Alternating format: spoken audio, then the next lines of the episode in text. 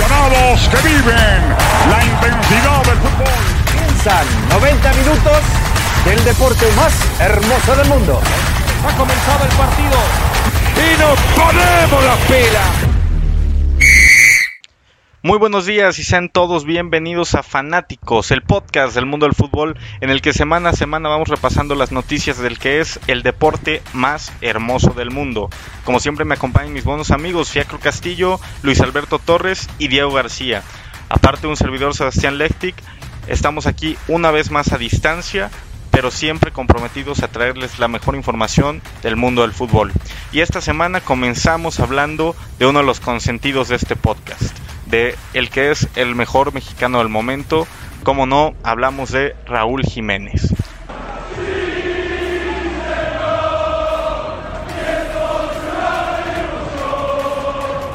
Y sí, hablamos de Raúl Jiménez porque justo cuando subimos el podcast de la semana pasada sale un rumor fuertísimo de que la Juve iría con todo por el mexicano ofreciendo hasta 80 millones de euros.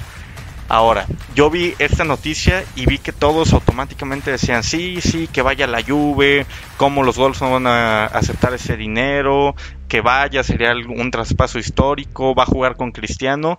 Y veo que son análisis muy poco detallados, no se piensa realmente a fondo.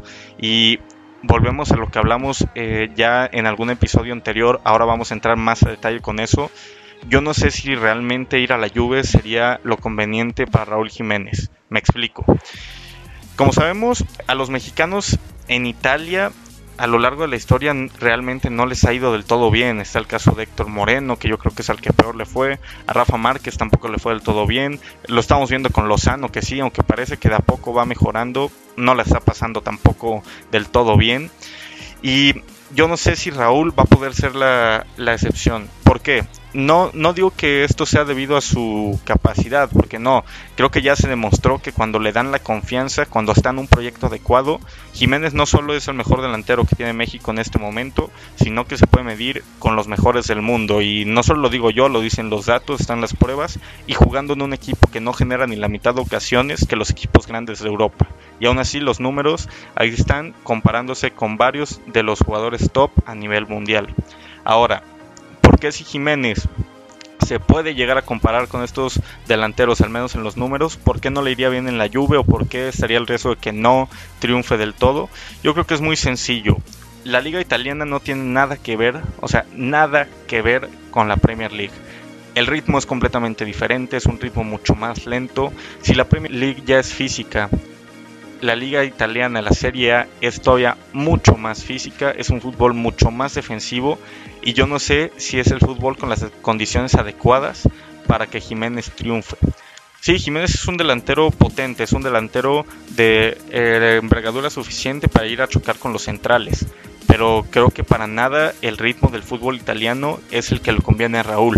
Yo creo que lo más adecuado para Jiménez, y ahora entro con lo que yo creo que debería ser, es tiene dos opciones. Una es quedarse en los Wolves y seguir aumentando su leyenda, aumentando la figura que ya es, seguir haciendo historia con el equipo de Wolverhampton. La afición lo quiere, el equipo confía en él, sería algo impresionante que, se quede y pueda hacer historia. Pero ahora, los Wolves no entraron a Europa para la siguiente temporada. Ya el el Chelsea en prácticamente dos semanas les quitó toda opción. Primero eh, ganándoles en la Premier League y luego perdiendo la final de la, de la FA Cup ante el Arsenal. Esto hizo que los Wolves no vayan a poder entrar a Europa la próxima temporada. Y yo no sé si eso va a afectar mucho en la ambición o si tenía una, un papel muy relevante en la decisión de Jiménez para la próxima temporada. Entonces, yo creo que si Jiménez la verdad tiene esa ambición de jugar Champions o Europa League, tiene otra mejor opción que, ir a la Juve y para mí es quedarse en Inglaterra en uno de los equipos del top 6. Y sobre todo porque se habla que también el Manchester United estaría dispuesto a ofrecer una gran suma de dinero por el mexicano.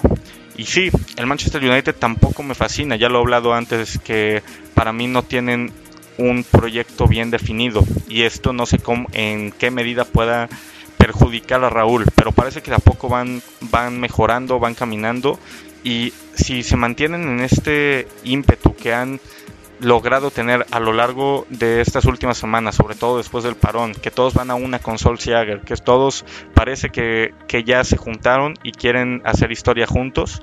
Creo que si Raúl va y llega a ese vestuario, si le dan la confianza, que creo que esa es la parte clave, porque lo que pasó, por ejemplo, cuando no triunfó en el Atlético de Madrid o en el Benfica, fue porque no le dieron la confianza de ser el delantero titular, de, ok, sí, hoy no jugaste bien, pero no te preocupes porque la siguiente semana vas a ser titular, y si no juegas bien esta semana, no te preocupes porque la tercera semana vas a seguir siendo titular, y si ese no juegas bien, pues uno más, y esto, ¿por qué? Porque confiamos en ti, porque vas a ser nuestro 9, porque no queremos a nadie más en esa posición que es tuya, te damos total confianza, aprovechala. Eso en ningún momento se le dio ni en el Atlético de Madrid ni en el Benfica. Sí se lo dieron los Wolves y ya vimos los resultados. Se está midiendo codo a codo con muchos de los mejores delanteros del mundo. Entonces yo creo que si va al Manchester United y le dan esa confianza, yo no tengo duda de que aumentaría sus registros goleadores, de que haría muy muy buenos números con el Manchester United porque ya los está haciendo con los Wolves en un equipo que sí genera ocasiones pero no tantas como genera el Manchester United o cualquiera de los equipos del top 6 de Inglaterra.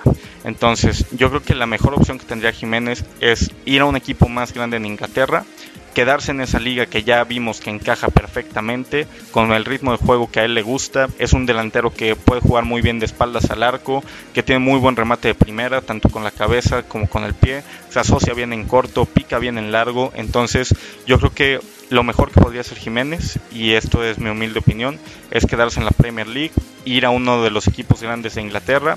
El que más suena es el Manchester United, por eso lo menciono tanto.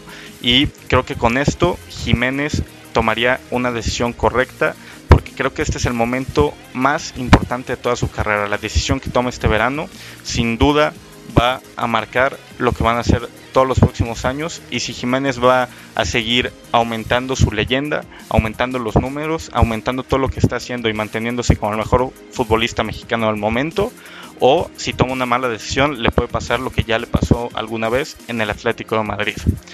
Pero bueno, ya cerrando con este tema y siguiendo ahora igual con México, pero no, no con mexicanos, sino tal cual con la Liga MX. Lucho, te quiero preguntar, güey, porque tuvimos una semana interesante en la Liga MX, tanto dentro como fuera de la cancha, porque empezó la jornada 2, pero también hubo muchos temas extra cancha en los que estuvieron sobre todo relacionados los dirigentes de tu máquina, el Cruz Azul muy involucrado en estos temas extracancha. Quiero saber tu opinión, quiero saber qué opinas. Lucho, cuéntame. Así es, mi querido Sebas, ¿qué te puedo decir?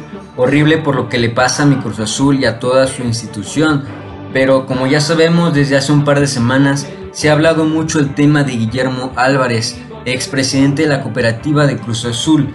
Digo expresidente porque apenas este fin de semana pasado nos enteramos a través de un comunicado oficial que Billy Álvarez había renunciado a su puesto como director de cooperativa después de haber generado tanta polémica donde tuvo una orden de aprehensión tras ser acusado por la Fiscalía General de la República de delincuencia organizada y lavado de dinero. Sin embargo, no es el primer problema que tiene al frente de la institución, aunque todos los anteriores los pudo resolver.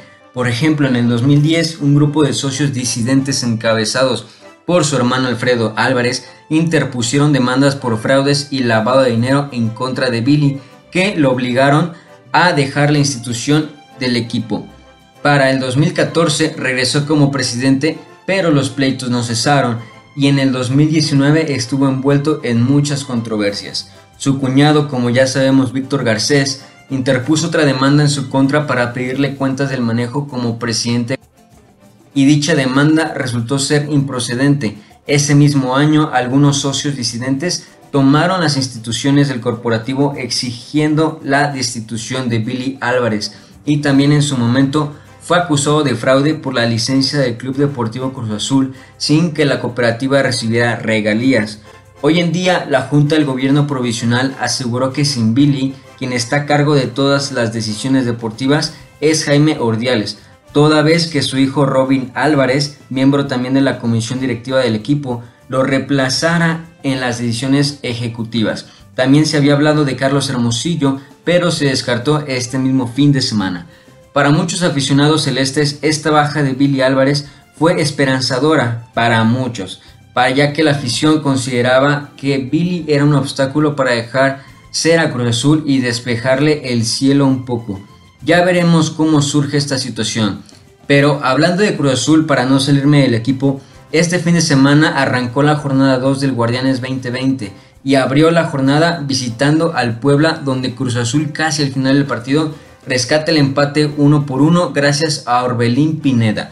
Luego de un partido con lluvia y con varios charcos en la cancha, Cruz Azul fue superior en la primera parte, pero en el segundo tiempo la balanza se revertía ya que el conjunto del Puebla fue mejor y supo estructurarse de buena manera. Se vio un Cruz Azul desesperado, mandando cada rato centros buscando a Caraglio por su estatura, pero no le salía ninguna jugada. El conjunto de Puebla se vio bien dándole juego al balón en toda la cancha y muy bien compactado. Cierto que Puebla inició de buena manera ganando en el Mazatlán y en esta segunda jornada saca un punto en casa obteniendo por el momento cuatro puntos. En la jornada 3 Cruz Azul recibe al conjunto de León mientras que el Puebla visita a las Chivas del Guadalajara en el estadio Akron. A ver cómo les va a estos equipos. Mientras tanto, otro partido que fue el cierre de esta jornada precisamente fue el de León contra Monterrey, donde por cuestiones de lluvia el partido se demoró 50 minutos para ver si se tranquilizaba la lluvia. Al final se pudo jugar y fue un partido con muchos remates por ambos equipos, con más posesión por parte de León, jugadas de peligro que llegó hasta el minuto 83 para que Luis Montes marcara el 1 por 0 que le daría a León los tres puntos de este partido. También no se vienen partidos fáciles para estas dos escuadras, ya que en la jornada 3 el León visita a la máquina de Cruz Azul, mientras que los Rayados reciben a la comarca lagunera en casa, esperando también que les vaya bien a estos dos equipos. Pero pues pasemos a lo que fue el partido de las poderosísimas Chivas Rayadas del Guadalajara.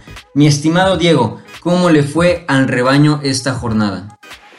Pues la verdad que muy mal, mi Luis. Me hubiera gustado que esta semana ahora sí pudiera hablar de de un triunfo de mi equipo, pero pues bueno, en esta ocasión se perdió. Se perdió 2-0 contra Santos, este partido que se jugó en Torreón, y bueno, un resultado muy justo, la verdad.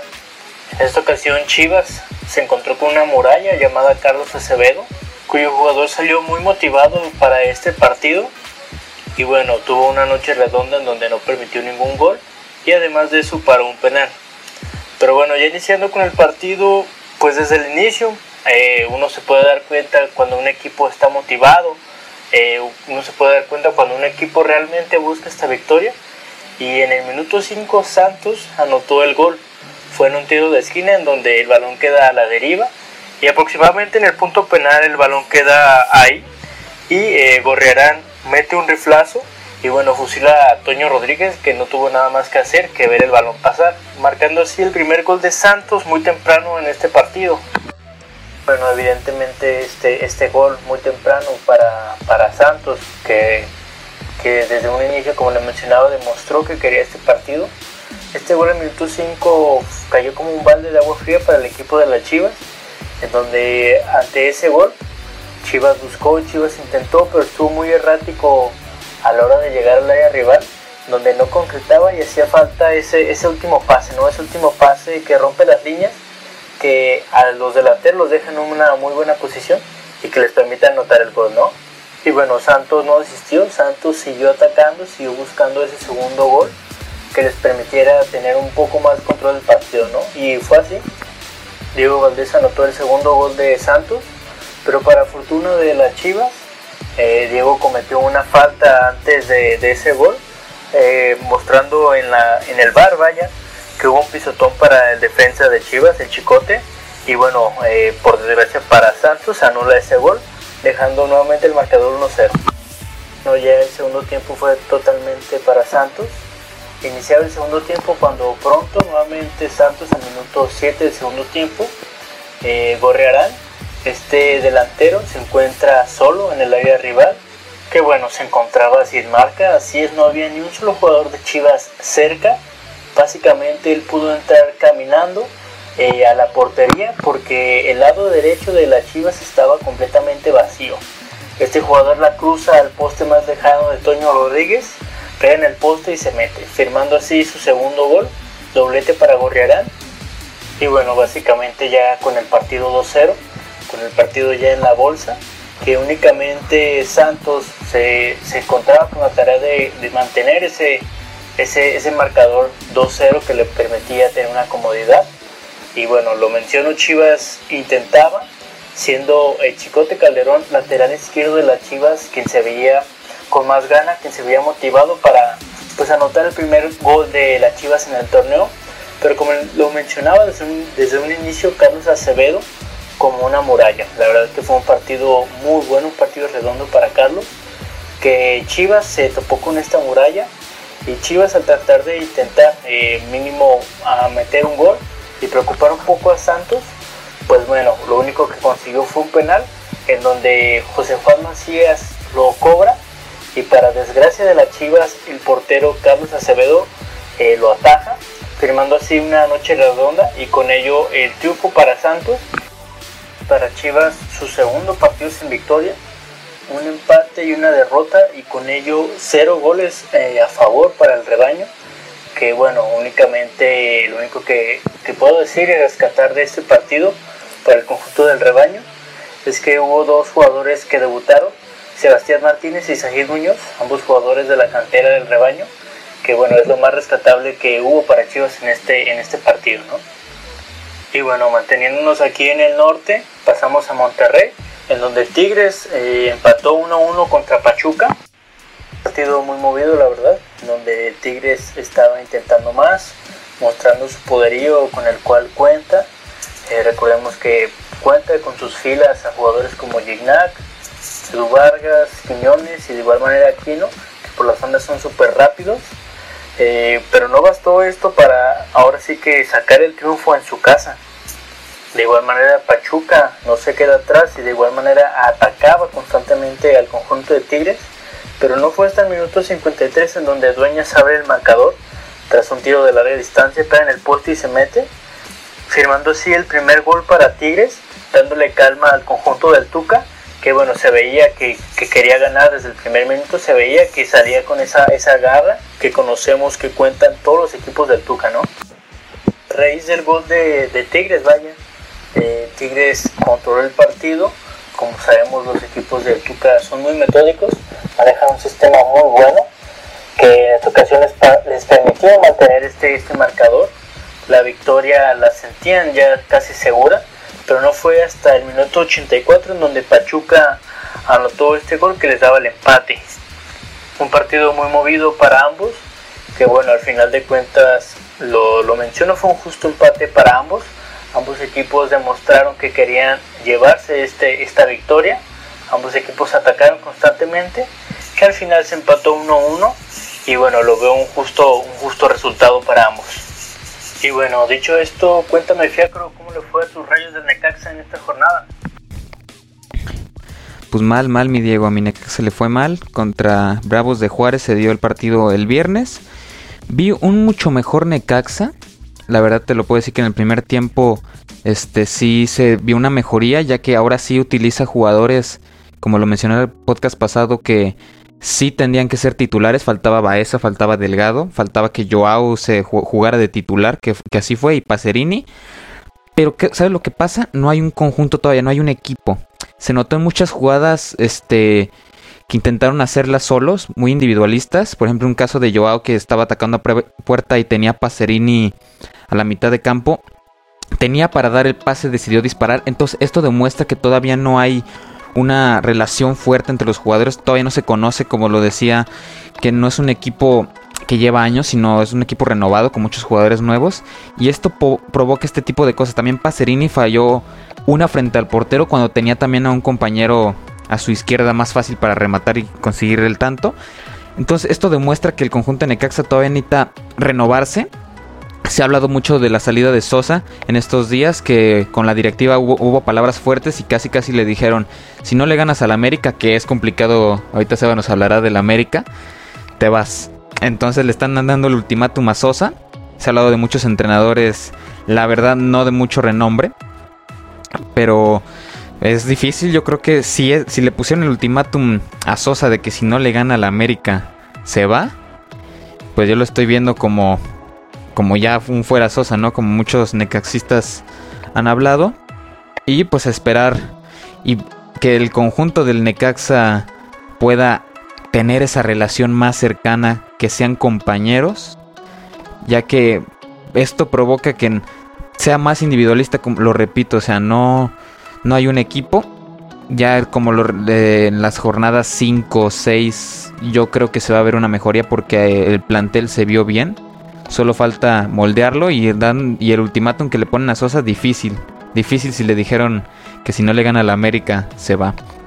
Pasando otros partidos, Toluca San Luis, un Toluca este que consiguió a duras penas la victoria frente al conjunto de San Luis que no que se, se queda como el caballo negro, al igual que Cholos San Luis era para conseguir muchos triunfos, tenía una base muy sólida. Ex Necaxas con Quiroga, con Gallegos, que ahorita está lesionado, con Memo Vázquez que creo que no ha tenido la suerte o no no sé qué le está pasando, ya que es un excelente director técnico para que el San Luis despunte y un 3 a 2 contra Toluca, un Toluca que no está a su capacidad máxima, su potencial, aparte se le van muchos jugadores, pero pues consiguió la victoria y ahorita se posiciona en el décimo lugar. Ya sabemos que el torneo aquí pasa siendo 12, entonces un poco más mediocre. Pero el Toluca puede llegar a pasar, no creo que llegue del primero al cuarto, no va a buscar más este, el repechaje entre el 5 y el 12. Igual San Luis tiene que, que subir otra vez su nivel porque si siguen así, van a estar peleando del 13 al 18, la verdad. Y el siguiente partido, el Atlas Pumas, un, un partido que se veía que Pumas lo iba a conseguir fácilmente. Aún no tenía entrenador, esto es muy importante. Pumas todavía no, no tiene director, director técnico y están consiguiendo las cosas. Digo, al final de cuentas, Dineno es el que el que está consiguiendo los triunfos a los Pumas. Ayer volvió a hacer doblete, ya, es, ya tiene cuatro goles, líder de goleo hasta este momento, temprano. Pero es un delantero matador, un, delantero que si le mandas los centros, que le, le, llegaron muy pocos, la verdad. Y con los poquitos que llegaron, consiguió los dos tantos y consiguió que Pumas se consiguiera su segunda victoria. Y, y ahí pisándole los talones a América, digo, es muy temprano para decir cosas, ya que sabemos que Pumas en, históricamente en los últimos años, últimas temporadas, le ha, ha empezado bien, pero a la mitad del torneo se cae. Entonces hay que conseguir ya un director técnico que, que el plantel lo necesita ya que no se le ve, no se le ve tan bien. Al Atlas pudo haber conseguido el triunfo, pero pues, no, al final no, no sacó la garra y creo que por suerte o por dinero se consiguió Pumas la derrota. Pero cuéntanos ya, mi Sebas, ¿cómo le fue a tus increíbles Águilas del América? Callando bocas de Cholos que venía muy bien.